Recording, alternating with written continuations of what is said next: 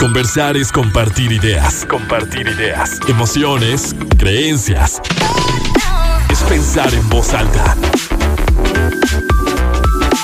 Pensando en voz alta.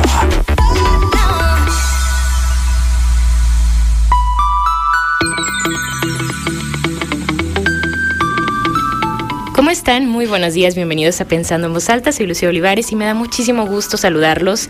Este sábado 8 de enero de 2022 ya nos encontramos luego de dos semanas, casi tres, casi tres de, de descanso, de ausencia. Espero que este año lo estemos recibiendo con mucho amor. Yo creo que, y es lo que he estado diciendo en los últimos días, no con estas expectativas que luego es, es muy dura la carga que le vamos poniendo a cualquier cosa, ya sea una persona, una situación, a un mes, a un año, y, que con el tiempo creo que hemos aprendido mucho de eso, ¿no? A recibir lo que, lo que venga, lo que tengamos que vivir con, con la confianza, con la conciencia que es lo que nos toca que es lo que vamos a, a estar desarrollando y desempeñando de la mejor manera y, muy agradecidos. Yo les agradezco enormemente que nos encontremos de nuevo. Extraño muchísimo los pensando en voz altas y ojalá que ustedes también. Y además estamos de vuelta con un tema que a mí me encanta, que, que me da mucha emoción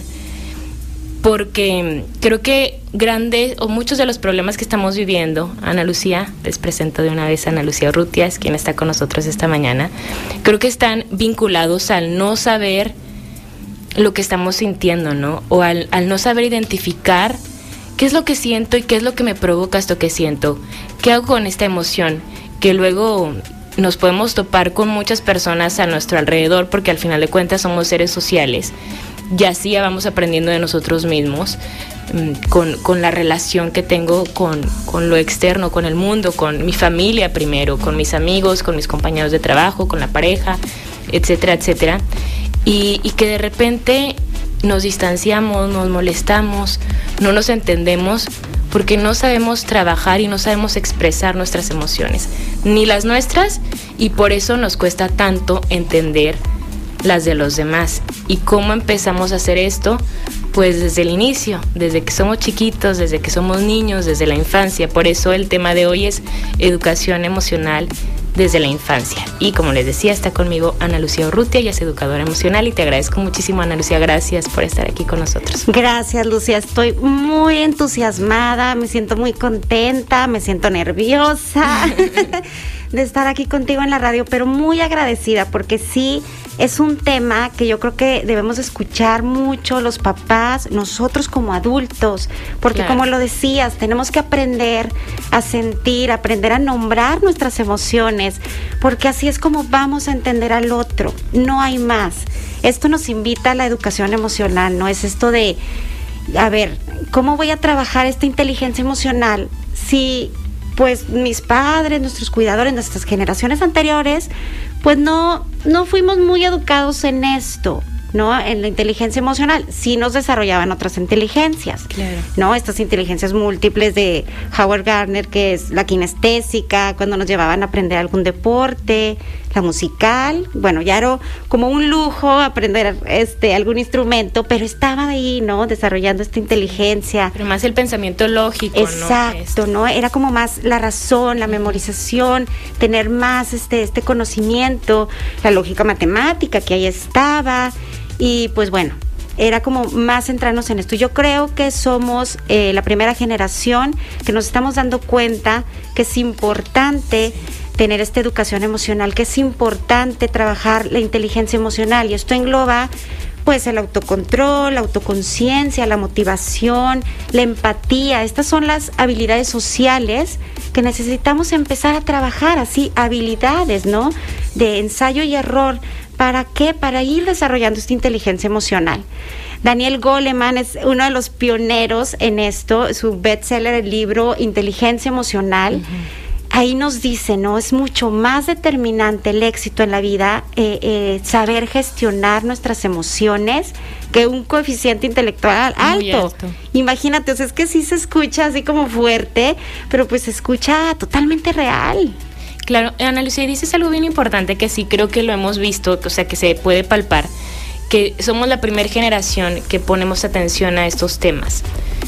Muy posiblemente, y no posiblemente, en, en generaciones anteriores siempre han existido quien habla y toca estos temas, ¿no? Pero a lo mejor de una forma muy aislada y, y todos con el mismo ritmo de, de conocer, de razonar, de producir, de aprender, de poner en práctica, de generar, ¿no? Que se agradece porque de, una u otra manera nos lleva al momento en el que estamos ahora. Pero, por ejemplo, a raíz de la pandemia y, y del temas de ansiedad, de depresión que, que todos de una u otra manera, en mayor o menor medida, hemos vivido o hemos enfrentado, se ha visto la necesidad de crear, por ejemplo, aquí en, Torreón, clínicas de salud mental y todos esos temas.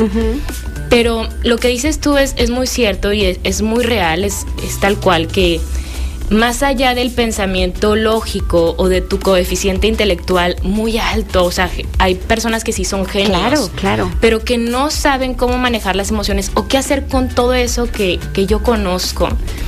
Que, que, no se logra desarrollar o es un potencial que a lo mejor se ve frenado por lo mismo, ¿no? Estas personas que, que existieron y que a lo mejor no tenían los términos como actualmente de, educación emocional o de la inteligencia emocional, ¿cómo lo podían ir desarrollando? ¿Con lo que podían vivir en, en su casa?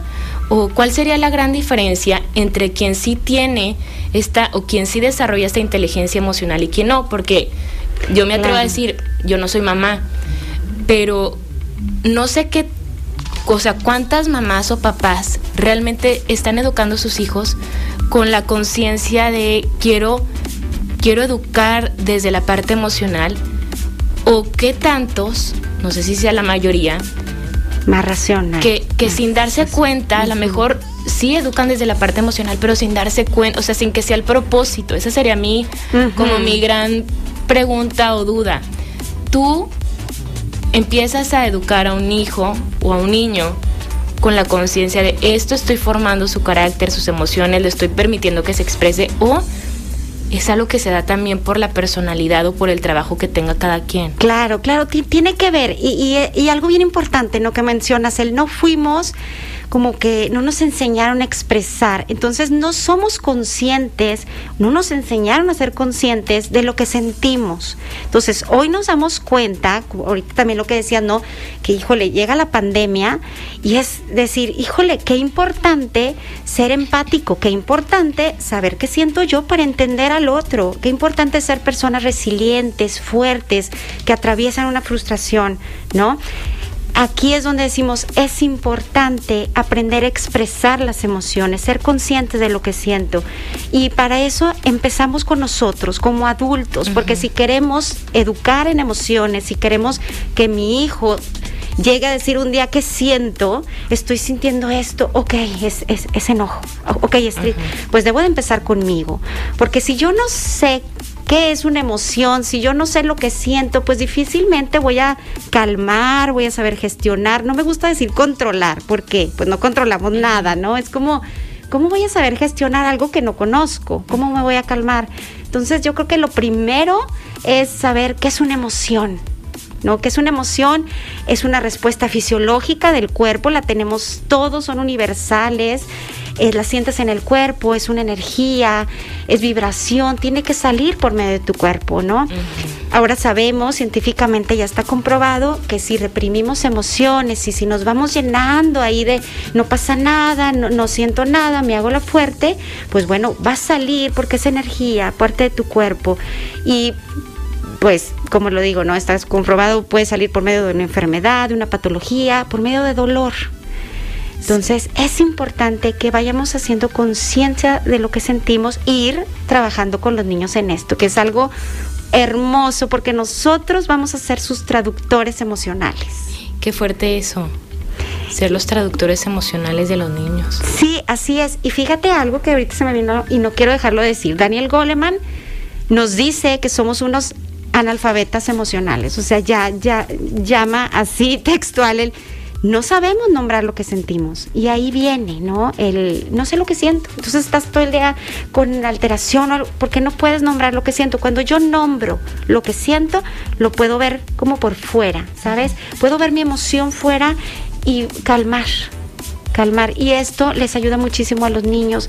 Cuando tú narras lo que estás viendo, más allá de resolver, porque luego las mamás nos damos por, déjame te resuelvo y no estés triste. Y todas estas frases invalidan el sentir, ¿no? Porque duele ver a tu hijo triste. Entonces, no, no, no, no, no, no estés triste, ven, te compro un helado. Entonces lo distraes, lo anestesias. No, no, no, no, no pasa nada, no pasa nada. Si no te invitaron a la fiesta, no te pongas triste, no, no, no. Eh, eh, y le hablas y resuelves. Entonces no hay ese momento de, es válido sentirte triste porque no te invitaron. Es válido sentirte triste porque tú querías, eh, no sé, ese juguete, tú lo querías. Nada más, es como estar narrando lo que tú estás viendo en él y, es ahí estás dando esta empatía, estás dando este reflejo emocional, donde ellos van conectando con, oh, esto es lo que siento, se llama tristeza, esto es lo que siento, o estoy enojado, exacto. Y qué, y qué duro, digo, me, te escucho y pienso que si por dolor queremos tapar, ¿no? Si nos duele, o sea, si, si a ti, a nosotros mismos nos duele esas desilusiones, el decir, no me invitaron, duele todavía como adulto. Claro. Todavía con cierta madurez. Sí, duele. Sí, sí. O, o, duele, me caí, me duele. O sea, me siento triste. Estoy enferma, me siento triste. Me imagino que debe ser peor como mamá de decir, mi hijo se siente triste, ¿cómo, cómo lo alivio? ¿Cómo hago que, que eso no exista? Exacto. Pero creo que nos, no estamos acostumbrados a enfrentar como la realidad y decir, pues sí, o sea, esto pasó, no me hubiera gustado que le pasara a mi hijo, pero ya está. O sea, de estas van a venir muchas más. Exacto. ¿Y qué pasa con esto? Que nos molesta el sentir del otro. Entonces cuando reconocemos esto, ah, a mí me está molestando que tú estés triste, porque algo conecta en mí, o porque simplemente te quiero tanto que no te quiero ver triste, entonces cambio tu emoción. Y la tristeza siempre la estamos cambiando por alegría. Incluso, no sé, con amigas, estás con tus amigas y quieres contarle algo que te pasó, es que sabes que el otro día me peleé con mi pareja porque, ay, no, no, no, no, no, no, no, no, no, no, mira, vámonos, vámonos por algo, vamos a comprarnos algo, vamos por una nieve o vamos, entonces estás cambiando con constantemente el sentir. ¿Y se te quita? Pues no, se guarda, lo anestesias. Porque si no se quita.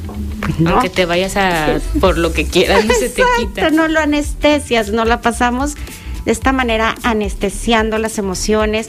¿Y cómo las anestesiamos? Comprando, fumando, tomando. Y qué, qué tanto, no sé, ahorita me quedo pensando, qué tanto si tú cambias o quieres anestesiar esa tristeza con una nieve, con un juguete, que tanto estás enseñando a tu hijo a resolver así lo que va sintiendo cuando sea mayor.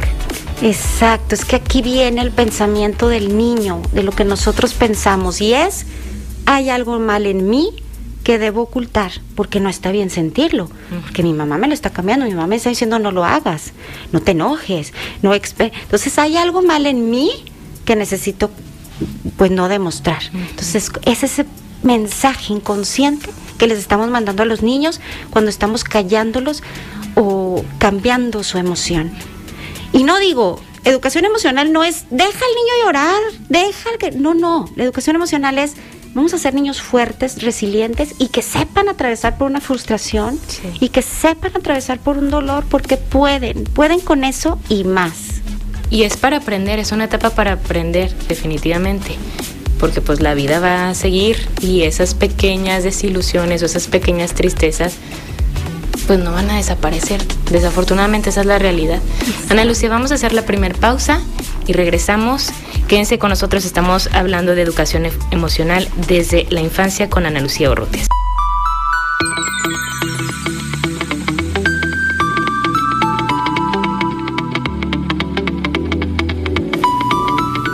Seguimos pensando en voz soy Lucía Olivares. Hoy hablamos de educación emocional desde la infancia con Ana Lucía Urrutia. Y bueno, Ana Lucía, pensábamos de ahorita en muchos temas mientras estábamos en la pausa. De primero esto, cómo nos enseñan a, a ocultar o a reprimir nuestras emociones. Me imagino, Ana Lucía, ya me dirás tú si estoy en lo correcto o no, que tal vez los papás enseñan a reprimir las emociones precisamente por no querer ver lo que el, lo que el otro puede estar sintiendo, ¿no?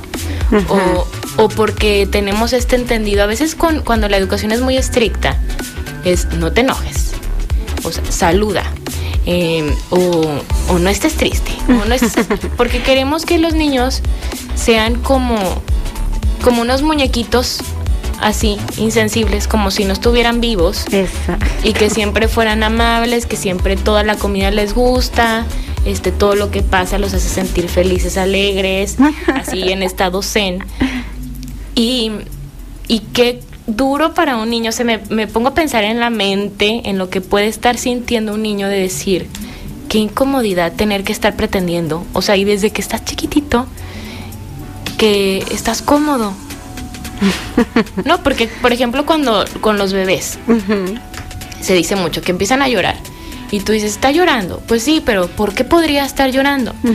No puede decir, me duele aquí, tengo hambre, tengo sueño, está haciendo calor, tengo frío. Y su comunicación es el llanto. Ajá, y tú vas a tener que interpretar de alguna manera, fijándote en los elementos externos de qué podría estar pasando en él. Pero durante toda tu vida, aún tengas 0 años o 99, 100 años, vas a manifestar de alguna manera lo que estás sintiendo, frío, calor, eh, frustración, enojo, tristeza. Y si no lo haces, qué infierno vivir en ese, o sea, en ese cuerpo que no tiene días de escape, ¿no? Sí, exacto. Ahorita que te escuchaba, me acordaba mucho de esto, que hacemos mucho las mamás, ¿no?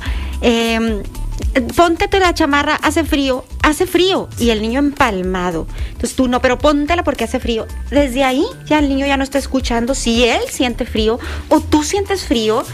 Y todas estas frases, todas estas conductas que hacemos desde el más profundo amor, no tengo duda, no dejamos que sean conscientes de lo que sienten. Y también lo que decían, ¿no? Es que no respetamos a los niños ni a los adolescentes también, el, el que no puedan con tus expectativas, que son estas de te vas a sentar en una mesa, vas a convivir, te va a gustar lo que te van a dar de comer, los olores, la vista, la situación, la temperatura y vas a estar bien. Las personas. Exacto. Entonces, si yo no aprendo a escuchar y eso nos invita mucho a la educación emocional, es escuchar y es observar. Si tú observas más allá de la emoción, vas a poder ver la necesidad, porque cada emoción viene para decirnos algo. Es que es maravilloso. Cada emoción viene a darnos una información. O sea, cuando estoy sintiendo yo enojo, es porque yo ya siento que te metiste con mis derechos. entonces, ¿qué necesito? Poner un límite. A lo mejor necesito eh, ser respetada, necesito ser escuchada. La tristeza la estoy sintiendo. A lo mejor necesito un espacio, necesito encontrarme. Cada emoción me va a decir una necesidad mía Igual en los niños, cada emoción, si aprendemos a ver más allá de la conducta, porque haz de cuenta que la conducta, me gusta decirlo, es como un iceberg, ¿no? Imagínate un iceberg ahí grande, fuerte, que, que lo que ves es el llanto, es el grito, es el no quiero, no por... Eso es lo que ves. Entonces tú tratas de corregir lo que ves. A ver, cállate, siéntate, esto no. ¿Y qué hay abajo? Porque abajo puede estar, no me estoy sintiendo bien. A mí no me anticipaste que íbamos a llegar a una fiesta con mucha gente y el ruido me está calando. Mamá, necesito conexión contigo. Hay muchas cosas que pueden estar abajo que lo que detonó es la conducta. Entonces, si aprendemos a ver más allá, eso nos invita a la educación emocional. Observa, observa qué hay más atrás.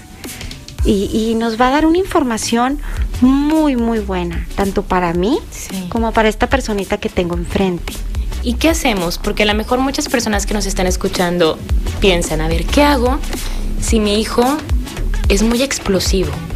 O si se enoja y cuando se enoja avienta sus juguetes, tira cosas, le pega a los niños o no sé, hace algún aspaviento y, tiende a ser explosivo. O qué hago si yo detecto que mi hijo llora así con una tristeza desenfrenada que también es natural que a los papás digan, eh, o sea, también me, me, pone mal, ¿no? Porque obviamente compartimos emoción, ¿no? Si yo estoy viendo a alguien con quien convivo 24/7 y que depende de mí, claro. estar viviendo esos, esos golpes emocionales, es normal, es natural que tú de repente también te sientas agotado, agobiado, ¿qué hago? Sí, luego ¿Cómo nos contagiamos? Sí, ¿cómo lo emocionalmente. Por supuesto que sí. A mí me gusta mucho decirle a los papás, a las mamás, que no tratemos de resolver, porque eso es como nuestra tarea. ¿No? Entre comillas, decir, yo está mal, entonces yo te resuelvo, a ver, no estés mal, toma esto. Entonces estás gritando, no, mira esto. Entonces nos la pasamos resolviendo en lugar de ver, en lugar de narrarle lo que tú estás viendo. Eso es una conexión emocional y me va a volver a mí un traductor emocional de mi hijo, que es lo que está aprendiendo y necesita. ¿Qué pasa cuando un niño está enojado y rabioso? Yo no estoy diciendo que la educación emocional sea, sí, enójate, vive la emoción porque se tiene que sentir. No, sí, cuando visita la emoción se tiene que sentir y la voy a nombrar, pero de ahí lo que hagas tú con ese enojo, yo ahí sí lo voy a educar, lo voy a saber cómo redirigir, qué vas a hacer, qué acción vas a tomar con esa emoción. Yo valido la emoción, pero no voy a justificar lo que hagas con esa emoción. Te voy a ayudar a decirte cómo sí. Entonces, cuando un niño está, con lo que preguntaba, no es que está en un enojo y está pidiendo y yo ahí en ese momento conecto, conecto, es, te veo a los ojos y te estoy diciendo lo que veo. Estoy viendo que estás enojado. Tu cara me dice que estás sintiéndote enojado y ahí le das el nombre de esta emoción que tú estás viendo. Después, es que estás sintiendo, no, es que, y lo ves hasta con los puñitos Sí, cerrados, sí, sí. porque eh, la emoción del enojo, su movimiento es, ¡fum!, la defensa, y yo aprieto mis puños. Entonces, Como bueno. tensión en el cuerpo, ¿no? Exacto, ahí se siente el enojo, ¿eh? Los, empiezas y cierras puños porque es como el modo defensa. Nosotros ya lo traemos como por genética, este, eh, ¿no? Sí, Del cerebro reptiliano Sí, sí, que quiere salir a la defensa y este cerebro emocional. Entonces yo conecto primero, nombro la emoción de lo que estoy viendo y simplemente narro la historia, ¿no? Ah, entonces empiezo a observar, tú estás enojado por que tú querías con lo que está jugando tu hermano y no te lo prestó. No solucioné, ¿te fijas? Simplemente dije lo que estaba como pasando. descifrando esa emoción. Exacto. Porque todavía no tiene la capacidad de reconocer, bueno, sí de sentir, pero a lo mejor, como dices tú, no de nombrarlo. Eso que estoy sintiendo eh, se llama así y me lo pro- porque sí saben de dónde viene, ¿no? Sí, Sí, claro, sí pueden esto- saber de quiero que- esto, todo es mío, no sé, y- pero yo ahí nada más digo, estás enojado. Y ya después de nombrar su emoción y decirlo y narrarle lo que está sucediendo, porque también muchas veces no saben con todo, ah, empiezan a llorar, a ver, esto, esto te está sucediendo. Cuando a ti te narran lo que está sucediendo, empiezas a regularte. De verdad es algo maravilloso si nosotros como seres humanos supiéramos eh, contarnos la historia de nuestro malestar, ahí estaríamos ganando una habilidad protectora de salud mental, que es la regulación emocional. Sí. Contarme a mí lo que me pasa a mí, no el resto del mundo haciéndome cosas. Qué importante eso. Ana Lucia, porque creo que se tiene que empezar desde chiquitos, porque por ejemplo pienso en esto de, es que yo quería ese juguete, no me lo compraron y lo hacen un escándalo. O hay niños que, por ejemplo, van a casa de un amigo, de un primo, y quieren salirse de la casa de esa persona con sus juguetes. y también hacen unas rabietas. No sé qué tanto está vinculado con que el niño aprendió que todo se lo dan. A lo mejor como por calmar esas, esas emociones. O como lo que decías, si estoy triste, si estoy enojado, ay toma, mira, mira, te, te doy esto. O te pongo una película. Yo no sé si eso funciona para así calmarte, que a lo mejor, digo, todos los niños o la mayoría tienen una película, una caricatura que les gusta mucho y que pueden estar ahí Sí, sentados sí. horas viendo lo mismo, día tras día tras día. Y, y yo observo que muchas mamás lo utilizan como sí, para que esté tranquilo. Pero no sé qué tanto sea un paliativo y que a lo mejor no, pues no les permita desmenuzar la emoción. Porque nada más le estás cambiando, o sea, le estás dando, generando otro estímulo para que uno se apague, pero al final, cuando se presente de nuevo, pues, se va a encender. Claro. Y sigo sin saber descifrarlo, ¿no? sí es difícil y también es válido de, de la distracción esta, ¿no? Que me estás diciendo, voy a distraerlo porque ya está en 100, en, mm, hay maneras de hacerlo, desde tu intención. A ver. ¿cuál es mi intención? ¿Que se calle? ¿Cuál es mi intención? ¿Que no se enoje? si yo descubro cuál es mi intención como adulto, puede haber una buena respuesta, porque es válido distraer un niño tampoco. A ver, a ver, bueno, a ver, voltea atento para acá para poder conectar y después redirigir otra conducta. Es válido, es válido. Es muy difícil como mamás, como papás. No, no quiero tampoco que es una varita mágica lo de la educación emocional, pero sí es una muy buena herramienta de vida. Sí, porque si hablamos de anestesiar emociones, pues empezamos desde la infancia, desde no estar conscientes, porque mamá me decía, eh, esa no es una verdadera razón para llorar, porque si quieres una verdadera razón, mira, ¿no? Y la amenaza de un golpe, esta es una verdadera razón para llorar.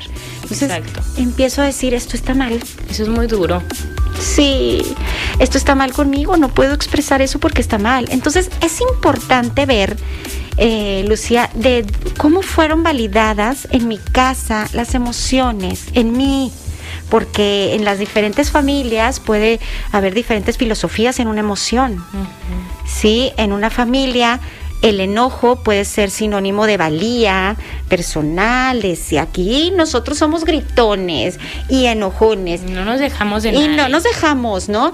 Y, y la tristeza está escondida, es de débiles. Pero en otra familia, eh, la tristeza puede ser sinónimo de sí, está bien estar triste, sí, pero enojados es una rebeldía. Es de malos. es, mala educación. Entonces yo aquí todo sereno, todo lindo. Entonces es importante que nosotros que vayamos... Es que como me, me da risa porque si hay familias en las que llegas y aquí, aquí pura alegría. No, aquí pura fiesta y aquí todo buena onda. Aquí no se llora. No, aquí todos somos así, siempre alegres. Luego llegas a otras casas donde sí hay, tiendes a la victimización y al sufrimiento. Así que aquí todos, digo, no quiero que se entienda mal, pero a lo mejor aquí nada más le pedimos a Dios, todos rezamos porque pobres de nosotros, aquí estamos tristes, pura queja, puro lamento, puro así. Y tampoco se lo crees que todo, es que no todo es alegría, no todo es tristeza, no todo es enojo. Y si hay otras casas en las que llegas y todo el mundo, no, es que tú, o sea, es grito, es confrontación. Claro. De que quién agarró mi termo, no, yo lo puse aquí, pero no, y así, grito. Y siempre creo que se encierran otro, o sea, otras emociones, porque nadie puede ser solamente enojado, solamente triste, solamente alegre. Exacto, tiene que haber un matices de todas las emociones, porque todos sentimos todas las emociones, son universales. Qué fuerte eso, ¿eh? Y voy a mandar a la pausa porque ahorita te quiero preguntar algo que está muy vinculado a cómo los, los papás ahora pueden tapar. ¿Cómo él, le puedes dar, por ejemplo, una tableta, un celular, un programa en la televisión? Porque tal vez está vinculado con cómo tú como adulto vas tapando las emociones. Y por eso es importante primero aprender a gestionarte tú mismo, ¿no? Ay, sí, Vamos a hacer la pausa, Ana Lucía. Sí, sí, Y regresamos con eso.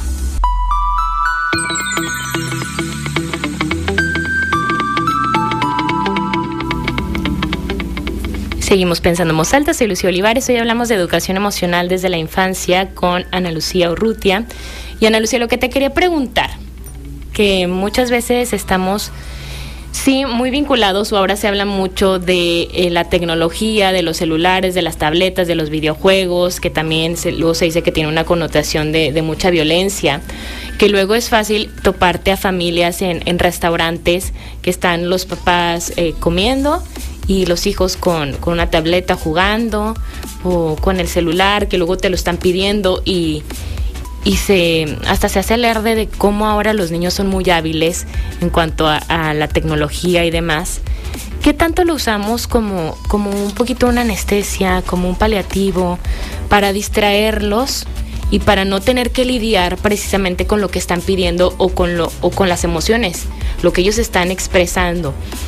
A mí lo que me preocupa en ese tema es si, si se traduzca, porque creo que, a ver, de niños están permitidas muchas cosas. Tú puedes ser un niño llorón, un niño renegón, un niño que, que pelea, un niño que destruye, un niño a lo mejor muy ausente, pero sigue siendo un niño. Entonces nadie lo va a ver mal. No queda con que, ay, es que Juanito es siempre así es. O sea, tiene mucha energía O ay, es que Sandra este, siempre está muy, ella es muy tranquilita. Pero ¿qué pasa con Juan y con Sandra cuando crezcan? O sea, creo que de qué manera van a aprender a vivir sus emociones. A lo mejor Sandra se reprime toda la vida y no es capaz de poner límites en sus relaciones, de amistades, de pareja, no es capaz de decir, me estoy sintiendo triste, por favor. O sea, quiero quiero que yo, Sandra, primero, quiero escucharme y reconocer que esto que estoy viviendo o de esta manera que me estoy vinculando, de esta forma que me están tratando, no me gusta no la quiero vivir así. O que Juanito se la pase gritándole a todo el mundo y, siendo grosero y lastimando porque no le pusieron límites. O sea, allí, como papás, ¿cómo tienes que manejar también ese equilibrio entre traduzco y narro tu emoción, pero también yo vivo y no me la paso narrando las emociones de mis hijos, porque sí entiendo que puede ser un desgastante decir, y luego yo qué estoy sintiendo, ¿no? Mira, es sumamente, y no es por desanimarlos, difícil. Sí. ¿No? Esta generación y lo que estamos viviendo los padres de hoy en día con esto de la tecnología. Difícil porque no sabemos manejar su propósito, la grandeza. Y nos limitamos en estarles dando los iPads, en estarles dando para que estén ahí, porque yo lo quiero quieto, porque si no me molesta, porque yo quiero que se comporte como un adulto chiquito en la mesa, porque si no me molesta. Y los niños ahora que están súper activados con toda la tecnología, queremos que sea un niño como el que tuvieron mis padres cuando no había más que caricaturas lentas y era todo lento, no existía el WhatsApp con alta velocidad, no existía la rapidez, la inmediatez que están viviendo hoy en día. Entonces ese niño ya no existe, el que tuvieron mis papás. Hoy yo tengo otro que está súper estimulado, que es difícil para mí educarlo de la misma manera.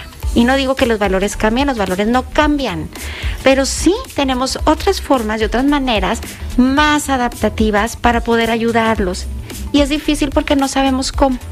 Entonces, en esto de la tecnología, cuando yo doy un iPad, un bebé, un niño de dos años, cuando está llorando porque ya no sé qué hacer con él en el restaurante y yo le doy el iPad, ahí sí estoy anestesiando las emociones. A mí me lo dijo Rafa Guerrero Darwin, de Darwin Psicólogos, que es uno de mis mentores, que estoy aprendiendo muchísimo con él y me dice es que es anestesiar la emoción del niño y es lo que está pasando.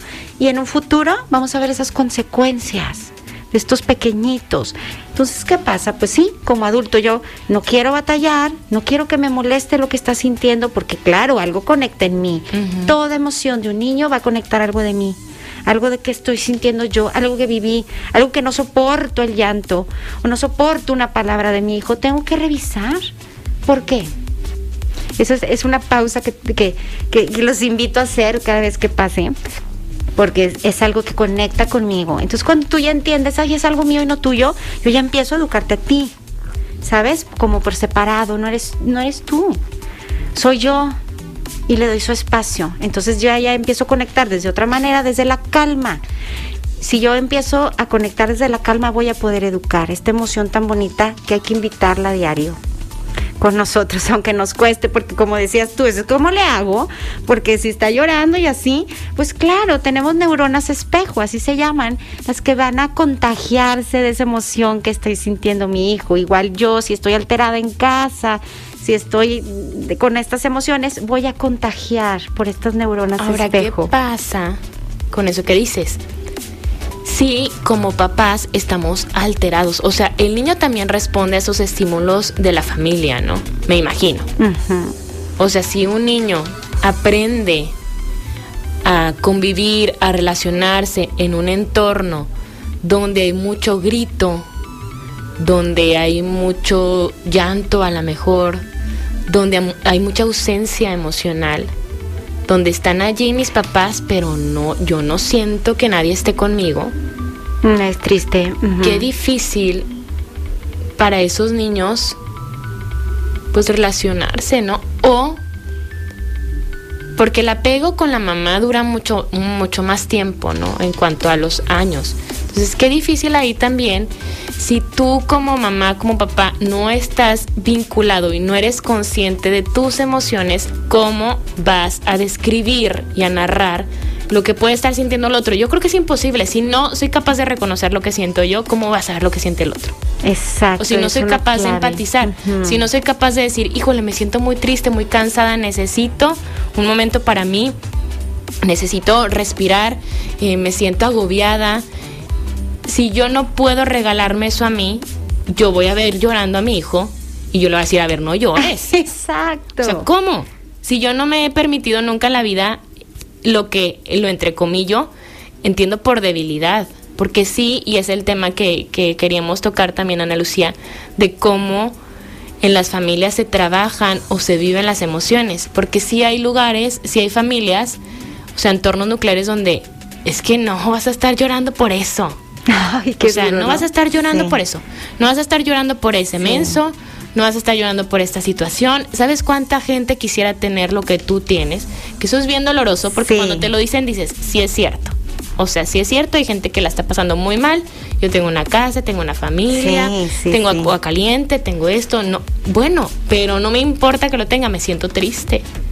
Entonces, te digo, si hay familias en las que el llanto es sinónimo de debilidad, de gente que no es fuerte, luego hasta la persona que siente tristeza, que somos todos. Sí, claro.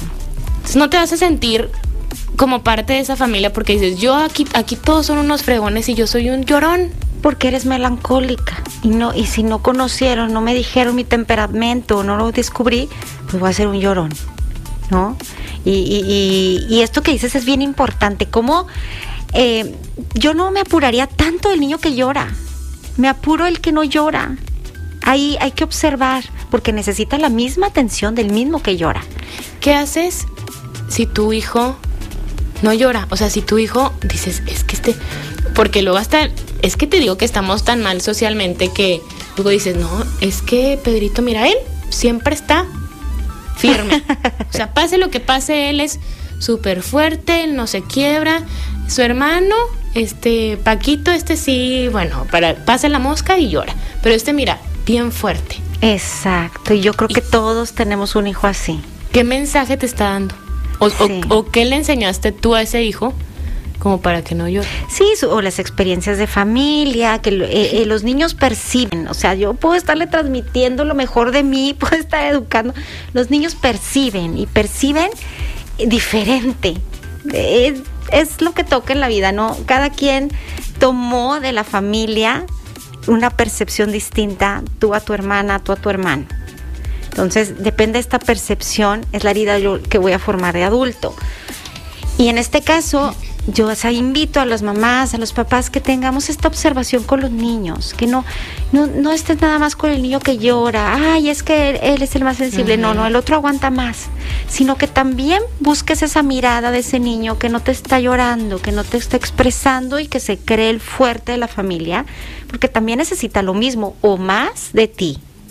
Sí, estamos en una sociedad que critica mucho la expresión de las emociones entonces, por ende, eh, nos, nos invita a estar anestesiándolas estarnos sintiéndolas porque se ven mal, porque me incomoda, porque si quieres una verdadera razón para hacerlo, te la doy. Entonces, híjole, ¿cuál es la verdadera razón para llorar? ¿Cuál es la verdadera razón para poderme enojar? Nunca la acabas de entender, entonces reprimes y vas guardando esta emoción y vas guardando y aparte de guardarla, pues no sabes qué fue enojo, frustración, tristeza, sorpresas, mil, ¿no? O sea, no, no sé lo que siento, pero sé que hay algo mal si lo expreso. Entonces, esto invita a la educación emocional, no que lloren por cualquier cosa, se enojen, sino que aprendan a que es válido sentir, que aprendamos a que no hay emociones ni positivas ni negativas, que nos quitemos esa etiqueta. No, esto es, el enojo es malo sentirlo.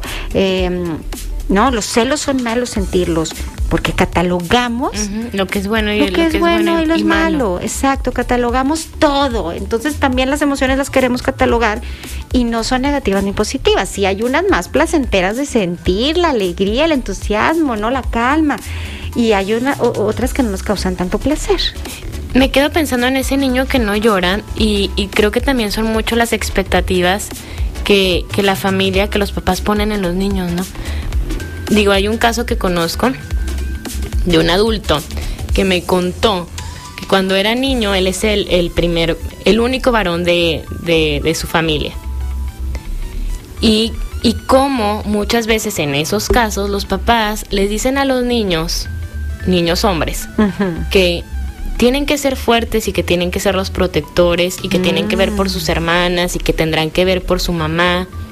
Entonces, con este aprendizaje de fortaleza igual a no lloro, Ujú. fortaleza igual a siempre estoy bien, entonces hay una represión de las emociones y nunca mostrar, y a la fecha, o sea, es una persona que, que nunca te va a decir que está triste. Pero qué doloroso, porque tú lo puedes decir y, ay, qué padre, ¿no? Pues nunca está triste. Pero claro que lo está, no lo expresa. Y ahí creo que, que a la larga, para una, cuando no puedes expresar algo es bien doloroso. Sea, es muy, muy complicado. Tú hablabas en, tu, en tus redes sociales, Ana Lucía, que me encantó, de cómo se puede conectar con la mirada, con los niños, que no nada más son las palabras, sino cómo puedes conectar desde el observarnos. ¿Nos cuentas de eso que me encantó? Fíjate que, y ahorita que me dices, el, el cubreboca, que mucho fue eh, al- algo de estudio de cómo los niños se van a afectar en el lenguaje o la expresión, de la expresión de la emoción, cómo van a descubrir que su maestra está enojada, que la mamá le está... Sí. Bueno, pues ellos, primero y antes de nosotros, aprendieron a verte y a ver qué estabas sintiendo por medio de la mirada. Entonces, es algo que nosotros estamos aprendiendo, es algo que ellos lo hicieron innato, porque no tienen tanta información y, cosas que les impidan conectar como a nosotros los adultos, entonces ellos conectan por medio de la mirada. Y muchas veces nosotros tomamos el celular y, ay, te estoy hablando y te estoy respondiendo. Pero ¿qué falta? Algo muy importante, el contacto visual. Por medio del contacto visual yo conecto contigo y estoy ahí desde esta mirada profunda diciendo, aquí estoy y te entiendo. ¿No? Y, y este post que decías era algo así como que toda mamá, toda abuela, toda tía hemos pasado el que vamos al recital de los niños y estamos de lejos viendo y ves en ese niño o en esa niña que busca tu mirada. En medio de la multitud, te va a buscar a ti. Entonces ahí es cuando dices, claro, esa es la presencia, es tan importante en las primeras etapas de vida, eh, en estas etapas claves que son la infancia y la adolescencia, es muy importante esta manera de conexión que yo tenga con mi hijo. Y, y te digo, una de las maneras eh, que nos vino a enseñar este cubrebocas es conectar por medio de los ojos, también es una muy bonita manera, nos ayuda a los adultos que tampoco la teníamos. Qué lindo eso, porque sí es cierto. Cuando estás en un festival del colegio, tú te subías al escenario y se ven muchas, muchas sí. Y entonces empiezas a caminar ahí, te- en lo que subes, en lo que te acomodas. Y era, si conectas con... ¿Y qué sentías, Lucía, cuando papá. veías a tu mamá No, pues o tu papá? Híjole, ¿qué te puedo decir? Yo me acuerdo de mi hermana, de, de Mm. mi hermana en un festival del 10 de mayo, Ajá. que fue justo en el mismo año que acababa de fallecer mi abuelita materna, y mi hermana iba a cantar. O sea, una canción obviamente del Día de las Madres. Mm. Y, y cuando mi hermana le tocó era solista. Ya ves que antes eran los coros y qué pasaban hermoso. una solista. Sí. Y cuando le toca pasar a ella a cantar, veo a mi mamá y ya no pudo cantar. Porque obviamente la, la emoción que le representaba por la canción, el dolor de perder a tu abuelita, mi mamá Ah, perder a su mamá.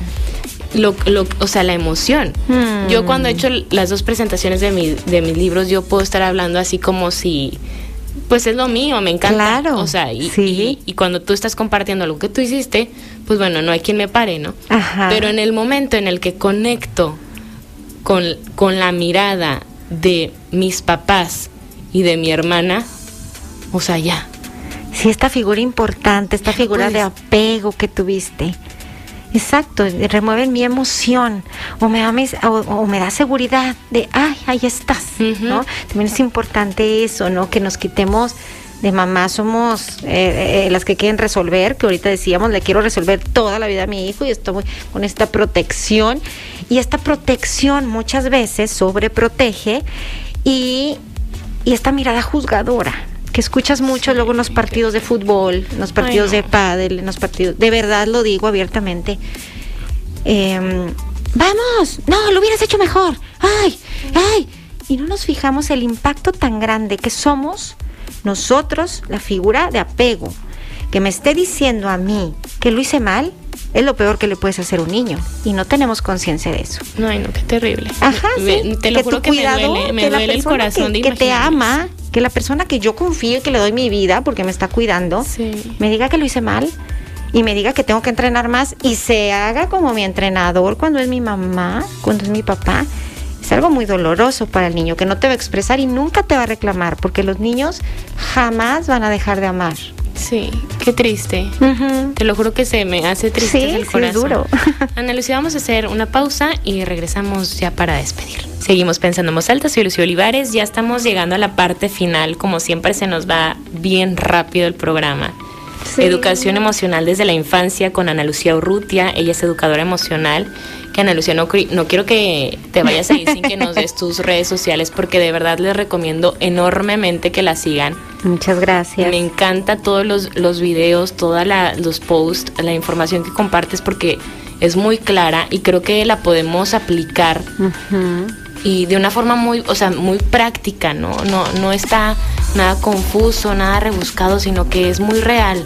Así como, como una mamá tal cual lo va viviendo y como papás, porque a, lo mejor, y aquí me disculpo que me he referido más a las mamás, pero eso también creo que debería ser un gran paso, que los papás reconozcan al igual la importancia que tienen en la expresión de las emociones de los hijos. Porque a lo mejor del papá tú ves más como esto de que soy fuerte y, sí. y, y, a los niños, a lo mejor a los varones, les cuesta ya entender que también se vale, aunque seas niño, expresar lo que vas sintiendo. Qué bien, ¿verdad?